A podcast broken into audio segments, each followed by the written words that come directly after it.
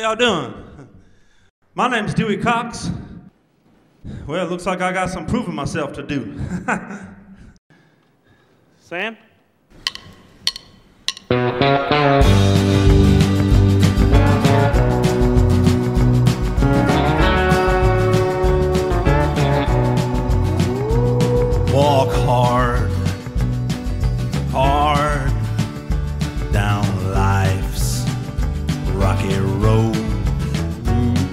Whoa. bold, hard at my creed, My my code. code. I've been scorned and slandered and ridiculed too. Had to struggle every day my whole life through.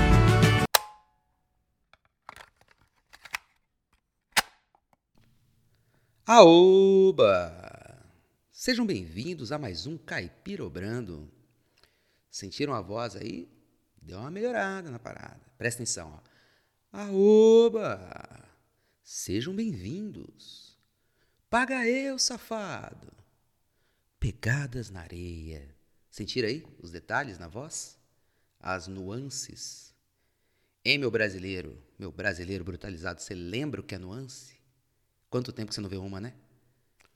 A equipe do podcast conseguiu um patrocínio aqui e agora eu tô com um equipamento novo, entendeu? Um equipamento que consegue captar as nuances da minha voz. Certo? O equipamento consiste no microfone, no caso, e só. Mas é, o predileto dos pastores aí é um baita do microfone, foda. Então agora, finalmente, eu vou poder entregar a qualidade que vocês merecem. Entendeu? Vocês que, com a sua audiência, são um sinal de prestígio para esse programa. Bom, voltei, né? Estamos aí de volta.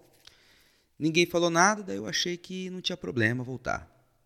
Microfone novo, temporada nova, cidade nova, né, que agora eu moro em outra cidade, que eu também não vou falar qual é para não gerar aglomeração. Né? Esse aqui é um podcast responsável. É, a gente cumpre todos os protocolos, tem aqui um banquinho com álcool em gel.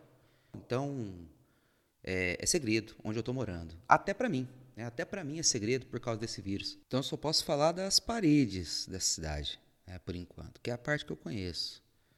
Mas dizem que é muito bonito lado de fora também. E a parede é boa também. A parede é bem sólida. Estou satisfeito. Então, para esse comeback, eu pedi a ajuda dos queridos ouvintes lá no Instagram para saber o que eles querem ouvir, certo? Porque se for para ouvir o que a gente não quer, a gente põe no jornal. Você está aqui, você não quer ouvir o que você não quer ouvir. Então, é obrigação minha não tanto dar o que você quer, que eu não sei, né? Mas não dar o que você não quer é obrigação, pô. É o mínimo. Então, eu recebi lá algumas sugestões e eu trouxe aqui uma meia dúzia para vocês e vou comentando, tá bom? Beleza? Então, beleza. Beleza, beleza, beleza, tá vendo? Nuances, nuances, caralho. Primeira sugestão aí foi de um ser de luz, né? um ser de luz anônimo que me deu. Porque luz é assim, né? Você olha, aí ela te cega um pouco, né? E você não enxerga, de modo que é anônimo certo? Toda luz é anônima. E esse ser sugeriu que eu me lembrasse aqui do 1 de maio, o dia do trabalho, que foi agora há pouco e tal. Eu, eu vi um vídeo no Twitter esses dias que é o seguinte, eu vou descrever aqui para vocês. Era uma gravação de celular numa festa infantil. Aí tinha lá o Capitão América, o Homem de Ferro e o Homem-Aranha. O Homem-Aranha estava até segurando o microfone no, no vídeo. E, e, no chão, na frente deles, estava o Batman. Né? O Batman estava em cima de alguma coisa, de um negócio, que a princípio ali eu não identifiquei. Né? Ele estava assim, tipo, deitado sobre alguma coisa, entendeu? Até ali eu não estava entendendo nada. Né? Aí, o que acontece? Aparece no vídeo uma criança, provavelmente o aniversariante, certo? E esse menino, pequenininho, cara, ele chega correndo, e dá uma bicuda naquilo que está embaixo do Batman. E só aí é que eu entendo que aquilo que estava debaixo do Batman era o Thanos. Que o Batman estava ali, acho que num teatrinho, né, fingindo que estava segurando no chão. E a criança chutou o que seria a cabeça do Thanos, entendeu? Sabe quando a máscara gira e a cabeça fica no lugar? Aconteceu isso com o pobre do Thanos. Aí o Batman já meteu a mão no peito da criança, né? Uma moça apareceu para tirar ele dali, dá para ver o sorriso da mulher carregando a criança. E nisso, outra criança, menorzinha ainda, aparece pelo outro lado e chuta também. E aí pronto, umas 10 crianças se juntam ali numa rodinha de bicudar o Thanos, lá deitado, rendido. O Batman tentando proteger, meio desesperado, né? Sem relar muito, porque os pais deviam estar tudo ali em volta, né? Assistindo. Os outros heróis só olhando, né? E o Homem-Aranha falando no microfone, algo do tipo assim: opa, opa, opa, opa. Então, nesse primeiro de maio, eu quero mandar um abraço caloroso para o entertainer, certo? Para o técnico de entretenimento de confraternizações infantis, que naquela tarde teve a infeliz ideia de escolher a fantasia do Thanos para ir para o trampo. É, eu queria dizer que você, você Thanos, é que é o verdadeiro herói, mano. Entendeu? E estendo também esse abraço a toda a classe trabalhadora que lá no fundo, certo? Bem lá no fundo, quando bota a cabeça no travesseiro, sabe? Nos momentos de reflexão dentro do busão, lotado, na hora que acorda assustado do cochilo da hora do almoço, né, achando que perdeu a hora. Enfim, toda a classe trabalhadora que lá no fundo às vezes sente que tem algum filho da puta se divertindo enquanto chuta a sua cabeça. O meu abraço, o meu abraço, o meu salve e tanos fantasiados do mundo inteiro, univos.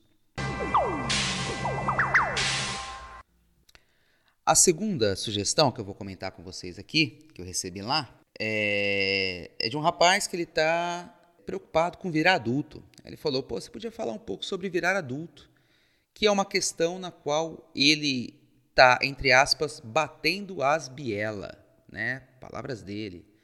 Bom, primeiro que para usar uma expressão antiga dessa, né, batendo as biela, talvez já seja tarde demais para você se questionar a respeito disso. Né? De repente você já até virou idoso aí e nem percebeu. Acontece muito. Mas é o seguinte, ouvinte querido, o adulto não sente que virou adulto nunca. Entendeu? Você precisa ouvir isso, alguém tem que dizer isso para a juventude.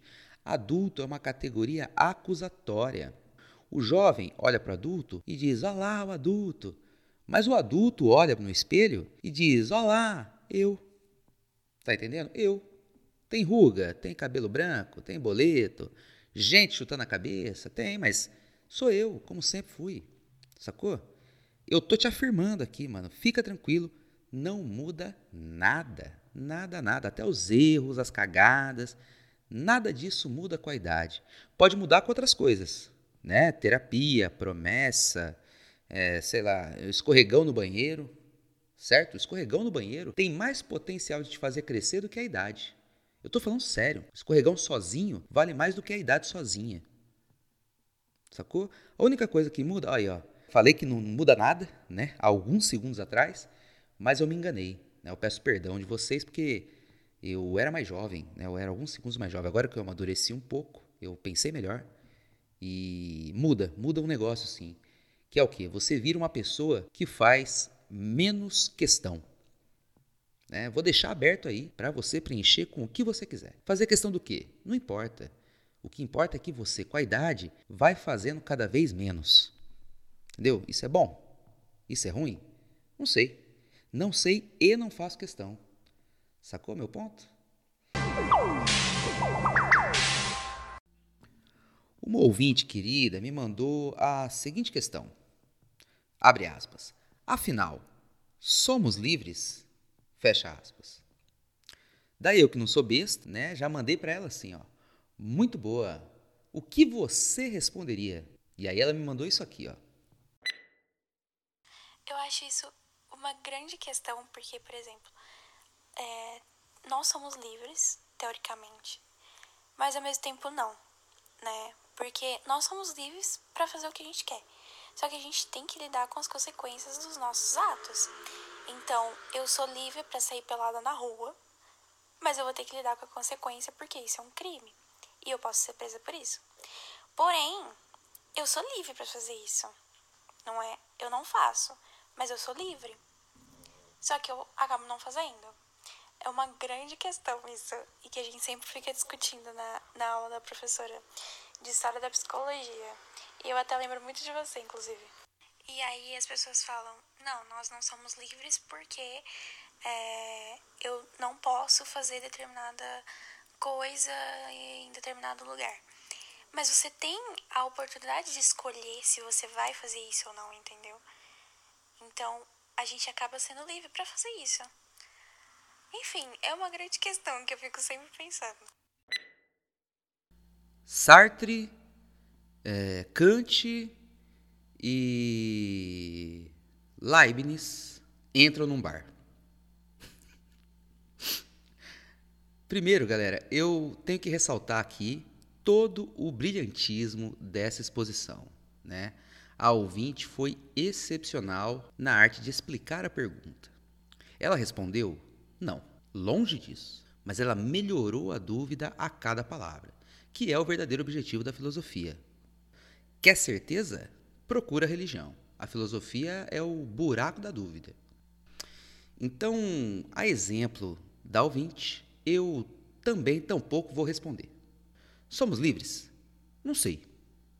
Pode ser que a gente seja, porque a gente escolhe as coisas ali no dia a dia, né? Mas pode ser também que a gente seja prisioneiro do nosso cérebro, né? Que é programado para determinar as minhas escolhas com base nas minhas necessidades inconscientes, enquanto me engana ali, fazendo eu achar que quis mesmo aquilo que eu quis. Por isso vai ter quem defenda que a liberdade consiste justamente em você não fazer nada do que você quer. Sacou? Quando você quiser dar um soco em alguém, por exemplo, e, e, e aí você não dá, de acordo com o que você disse, você não foi livre, certo? Só que suponha que você dê esse soco. Será que você foi livre? Ou será que você foi só uma escrava da sua raiva? Sacou? Então, por essa linha, a liberdade é você se livrar da maior das prisões, que é o desejo, né? a prisão dos quereres. A bruta flor do querer, nuances. Sacou? Aí, nesse caso, pelas minhas contas aqui, você teria dois caminhos. O mais comprido é o seguinte: se ser livre é não fazer o que eu quero, então será que eu quero essa liberdade? Será que eu quero uma liberdade tão plena a ponto de eu não fazer nada? E se eu quiser essa liberdade, significa que eu quero, no caso, certo? E como eu tenho que me libertar de tudo que eu quero, será que eu tenho que me libertar disso também? E se eu me libertar de querer essa liberdade, que não pode querer nada, será que eu não vou estar querendo isso? Recomeçando outra vez, o recomeço do problema tudo de novo outra vez? Então esse é o primeiro caminho. Né? Eu só corri os primeiros metros aí e fique à vontade caso queira prosseguir. O segundo caminho, que é o mais curto, é você simplesmente se libertar dessa questão. Talvez aí você não seja livre do seu cérebro. Né? Vai acabar vivendo a partir do que ele determinar para você. E às vezes pode até acontecer de você dar um soco em alguém. Mas é o que deu. É a liberdade que tem para hoje como diz o outro. Entendeu? Política de redução de danos, já ouviu falar? É isso. Você se esforça para se livrar de todas as variáveis que determinam o seu comportamento, sabe? Pressão social, pressão econômica, é, sei lá, tradição, influência do capeta, enfim. Se livra de tudo e fica só presa no cérebro. E daí a chance de você ser feliz aumenta, certo? Então a verdadeira questão é essa: você quer ser livre ou quer ser feliz? O monge, lá meditando na montanha, se você perguntar para ele, ele vai falar: Olha, eu sou livre e sou feliz.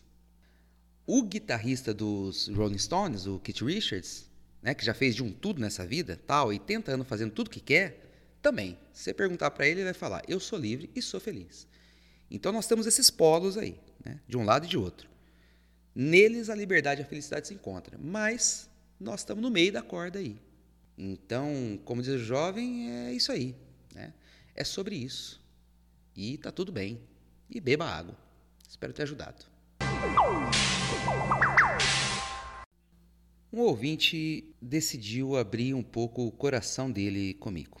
Ele disse o seguinte: Às vezes fico vendo vídeos sobre o universo e fico impressionado com a nossa insignificância. Galera tá filosófica hoje, viu aí? Galera chafurdando na brisa da existência, indo até o chão. Então o problema aí, nesse caso, meu querido ouvinte, é que o universo é infinito, né? E o infinito é complicado, porque a gente não concebe direito essa parada, entendeu? Quando eu falo infinito, você acha que sabe do que eu estou falando, mas não sabe. E nem eu. Sacou? Pensa comigo aqui, ó. Infinito. Beleza? Infinito. Aí você vai lá e soma mais um. Já cresceu. Sacou? Já é mais. Aí soma 10 milhões. Agora soma mais um milhão de bilhões.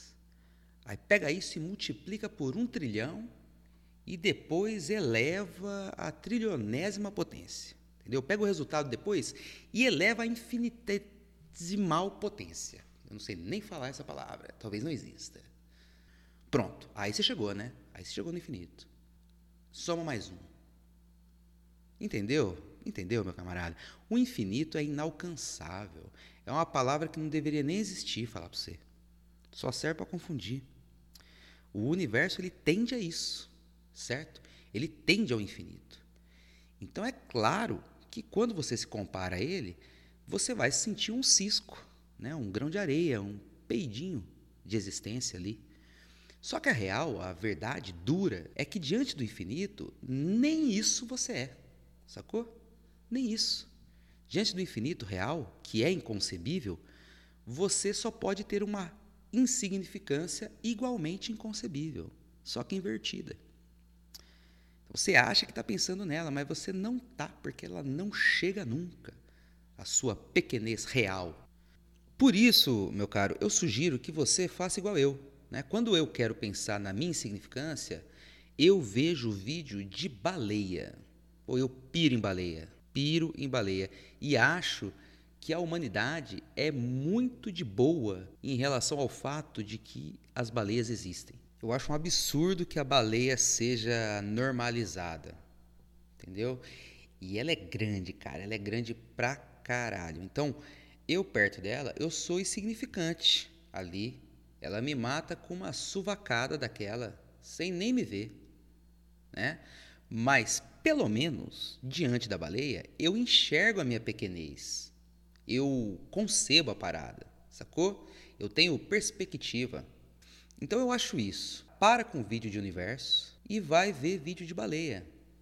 Ou se não, sei lá, vídeo de avião, vídeo de pé de manga, vídeo de poste, vídeo de, de Milton Nascimento, vídeo de. de que mais? De SUS. Vai ver um vídeo do SUS, um vídeo de bode, né, um bodão preto igual do filme lá. Olha quanta coisa, olha quanta coisa diante das quais você é insignificante. Pô, faz a gente pensar, né?